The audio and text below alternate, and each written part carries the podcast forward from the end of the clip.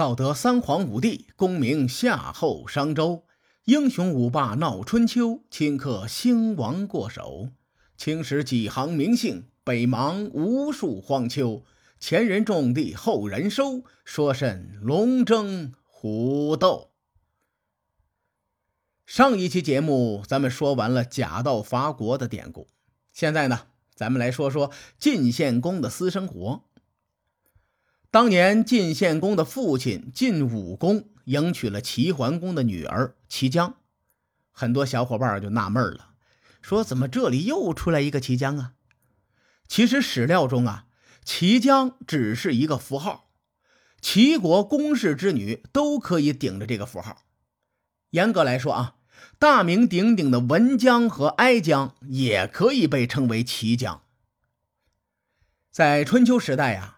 女性的地位是很低的，史料在记载她们的名字的时候，通常会用一个代号相称。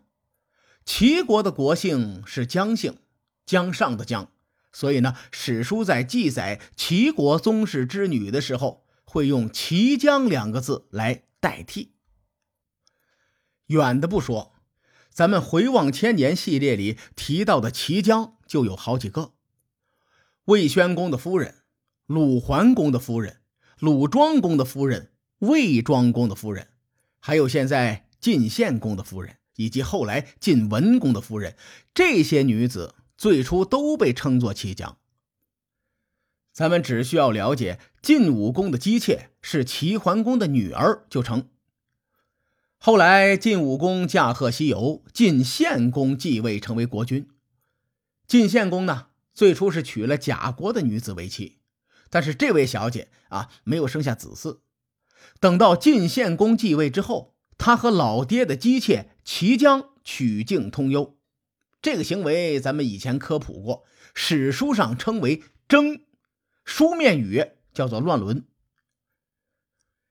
晋献公和齐姜生了一儿一女，儿子就是后来的太子申生，女儿后来成了秦穆公的夫人，史称穆姬或者是。秦穆姬，因为齐姜并不是晋献公的正式夫人，所以呢，从礼法上来说呀，申生和穆姬都是庶出。由于申生是晋献公的第一个儿子，当时齐桓公又是中原霸主，于是后来呢，申生就被立为了太子，史称太子申生。齐姜生下这一儿一女，没多久就去世了。不久之后，晋献公又娶了两个戎国女子，他们分别给晋献公生了两个儿子。姐姐胡姬生的是儿子，叫做重耳；妹妹生的儿子叫做伊吾。这个重耳呢，就是大名鼎鼎的春秋五霸之一的晋文公。这里的戎国呢，不能单单理解为戎狄或者是外族。据考证啊。胡姬这个女子是妥妥的西周皇族的血统。当年周成王同叶封地啊，将他的弟弟封在唐国。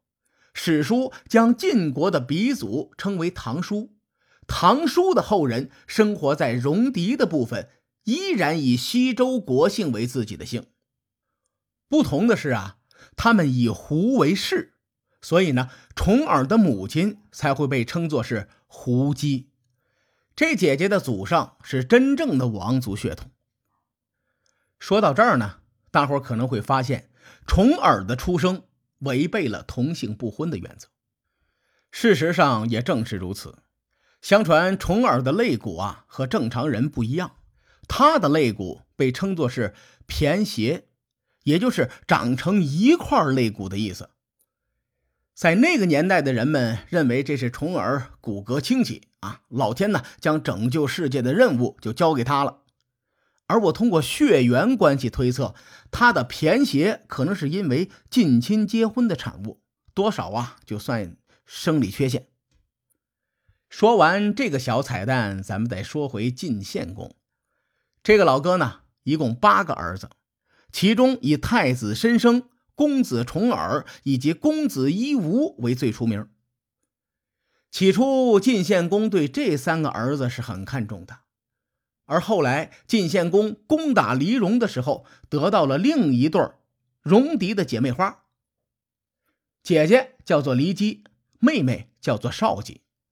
这姐俩也为晋献公生了两个儿子，骊姬所出的叫奚齐，少姬所出的叫桌子。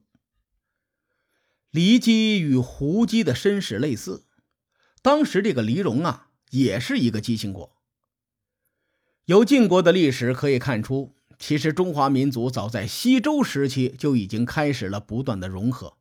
几千年传承下来，早已是你中有我，我中有你的关系。华人血浓于水，也是源自于此。咱们言归正传啊，关于这个骊姬呀，正史和野史都有记载，说晋献公非常非常的迷恋骊姬，对骊姬的宠爱无以复加。自从骊姬进入后宫以来，那真是三千宠爱于一身呐。晋献公这个人本来就生性凉薄，于是呢，他就渐渐的疏远了前面的三个儿子，转而想立骊姬的儿子奚齐为太子。而这个骊姬呢，也是特别擅长宫斗的一个人，他的心计非常的深，将晋献公迷得五迷三道、神魂颠倒。后来，骊姬也逐渐开始影响晋国的朝政。晋献公这个人比较诡异，他是正史记载中少有的双性恋者。这老哥还有两个男宠，一个叫做梁武，另外一个呢叫做东关武。这对坏小子没干什么好事儿因此晋国人称这两个为二五偶。哎，现在咱们粤语中说的二五仔，就是源自这哥俩。骊姬一直想废掉太子，然后立自己的儿子为太子。于是呢，骊姬就贿赂梁武和关东武，打算把太子申生、公子重耳和公子夷吾全部支出国都去。《左传·庄公二十八年》记载说，这俩二五仔对晋献公说：“说曲沃是大王的发家之地呀，必须要有强有力的地方官来掌管。蒲地和二区是边疆。”也需要强有力的人员驻守。大王，您看，咱们太子申生、公子重耳还有公子夷吾都是人中龙凤，不如啊，就让他们去驻守。同时呢，骊姬还让这俩二五仔窜到晋献公，说戎狄的土地广袤，如果能被晋国收入囊中，咱们晋国可以在那里开疆拓土。那个边关要塞也需要有能力的人物驻守。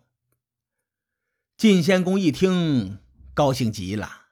就在同一年的夏天，晋献公将儿子们召集过来，说：“曲沃是咱们祖先宗庙所在，而蒲地呢，靠近秦国；二区靠近敌国，不派亲儿子过去镇守，我不放心呐。”随后，这位晋献公让太子申生前往曲沃，让公子重耳前往蒲地。让公子夷吾前往二区，之后呢，又把其他的儿子支到了边境地区，只留下骊姬的儿子奚齐和少姬的儿子卓子留在了晋都绛城。史学家认为啊，从太子申生被支出去的那一年开始，晋献公就动了废除太子的心思。前面咱们在说邢国和魏国的灭顶之灾的时候啊，提到过公元前六百六十二年戎狄入侵邢国。咱们说到晋国这条故事线，可以把这支戎狄展开介绍一下。入侵邢国和魏国的戎狄也叫做赤狄，赤就是那红色的意思。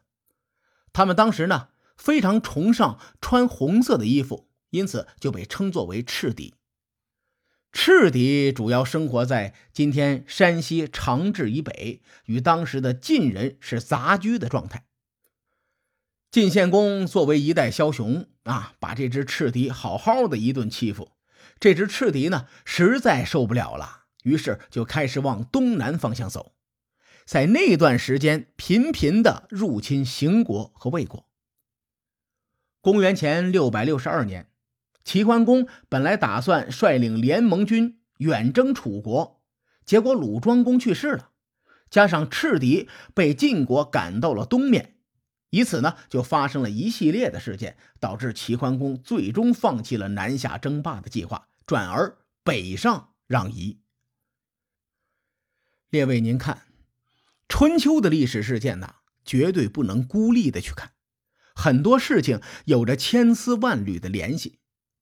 虽然春秋的历史事件很庞杂，我还是建议大家放开视野，从宏观的角度去看春秋战国，这样呢，对培养您的大局观很有好处。晋献公不仅欺负赤狄，这位老哥呢，和楚国的风格差不多，也是频频对外用兵。他驱逐赤狄之后，又在公元前六百六十一年扩军，建立了上下两支军队。晋献公同志亲自统领上军，又命赵凤驾驭战车，命毕万做车右。这个车右啊，大概相当于晋献公的贴身护卫。同时呢，晋献公还让太子申生统领下军。随着晋献公的军队改革完成，他便率领禁军浩浩荡荡的出征了。在这一年。晋军连续灭了山西境内的三个诸侯国，而且还是三个姬姓诸侯国。晋国的风格从取沃代晋开始就比较血腥，管你是不是我的同宗同祖，反正碍着我的事儿了，我就要灭你。这三个国家分别是耿国、霍国和魏国。霍国大伙都很熟悉。当年周厉王被流放十四年，最终老死的地方就是霍国，而这个魏国则是三家分晋中魏国的前身。刚才我说过，晋献公的车右叫做毕万，他是毕高公的后代，而毕高公呢，则是周文王的第十五个儿子。因为当年毕高公被封在了毕地，从此他的后代以毕为氏。后来，申侯勾结犬戎作乱，毕国被殃及池鱼，不幸灭亡。他们这一支的后裔就沦为了平民。当毕氏传到了毕万这一代，毕万受到了晋献公的重用，并在公元前六百六十一年为晋献公开疆拓土，灭了魏国，因此呢，受封于魏地，自称魏氏。从此，三家分晋的魏氏登上了历史的舞台。细心的小伙伴会察觉到，既然毕万是魏国的始祖，那为晋献公驾车的赵凤会不会和赵国有什么关系呢？关于这个疑问呢，我可以很负责任的回答你：是的。赵凤的来历就更曲折了，故事要从四百年前说起。当年末代商王帝辛手下有那么几员大将，其中就有飞廉。乌来、季胜这父子三人。季胜是飞廉的儿子，这老哥呢，审时度势的能力非常的强。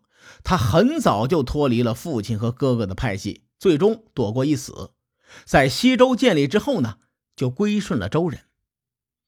季胜的儿子深受周成王的宠幸，所以呢，季胜这一支啊，渐渐的就成了周王室中的名门望族。季胜的曾孙子名叫造父，这位小哥哥的驾车技术了得啊！把他放到现在，基本上就是舒马赫这种级别的人物。造父同志运气很好，他生在周穆王的时代。周穆王大伙都熟悉，就是没事驾车四处旅游那哥们儿。因为造父的飙车技术牛，于是呢，他成为了周穆王的御用车手。后来，徐国趁周穆王西巡未归之际，就趁乱造反。造父呢，为周穆王驾车归来，一路上是车速狂飙，可谓一日千里。最终，周穆王还是顺利的平定了徐国的叛乱。平定叛乱之后，周穆王把赵城就分给了造父。从造父开始，季胜这一支的后人便以赵为氏。从此，开车就成了赵氏子孙的看家本领。后来，周宣王在征讨戎狄的时候，造父的第六代传人为周宣王驾车。危难之时，造父的后人车神附体，一路狂飙，帮助周宣王逃离了险境。赵氏车神之名从此是响彻江湖啊！到了周幽王的时期，赵氏一族在混乱中离开了周王室，投奔晋文侯，从此呢，在晋国建立根基。晋献公建立二军，准备开疆拓土。作为车神传人的赵凤，顺理成章的就担任了车手这个职务。史书记载，在晋献公灭了霍国、耿国和魏国后不久，晋国大旱。晋献公请人占卜之后，得到的结果说是晋国的先祖在作乱。于是呢，晋献公派赵凤迎回被自己打跑的霍国的国君。并且帮助霍国的国君复位。因为赵凤同志立了两次大功，晋献公呢就将耿国的土地封给了赵凤。列位，是不是觉得这事儿有点意思啊？咱们翻看前秦的史书啊，里面记载了很多人物，咱们随便用石头拍死十个，其中八个身上都有源远流长的故事。既然说到这里啊。咱们再提一下三家分晋中的韩国。韩国的祖先是姬姓韩氏，名为万，所以呢被称为是韩万。其实这个韩万他也是一个车手，曾经为曲沃武功驾驭战车。当曲沃武功俘获晋哀侯一年之后，武功呢就派韩万动手杀死了晋哀侯。曲沃代晋。最终以曲沃一系列的胜利告终。曲沃武功杀死了晋侯敏之后，将韩万就封在了韩原。随着晋国的发展，韩家也是慢慢的壮大起来。咱们这儿呢暂且不表。晋献公在公元前六百六十一年这次出征大获全胜，也对有功之臣进行了封赏。《左传》记载，晋献公归来之后，为大子。成曲沃，翻译过来就是晋献公为太子申生修筑了曲沃的城墙。这个时候，一个聪明人就出现了，谁呀？士为。他看见晋献公的这个举动，当即就推测出晋献公的意图。于是呢，他就连忙联系了太子申生，向他提出建议。至于士为察觉到了哪些玄机，又为太子提出了什么建议？咱们下回分解。书海沉沉浮浮，千秋功过留与后人说。我是西域说书人介子先生。下期节目咱们继续聊春秋风雨。更多精彩内容，请搜索关注微信公众号“伯乐灯”，与更多听友交流互动。伯乐灯还将定期为粉丝发放福利。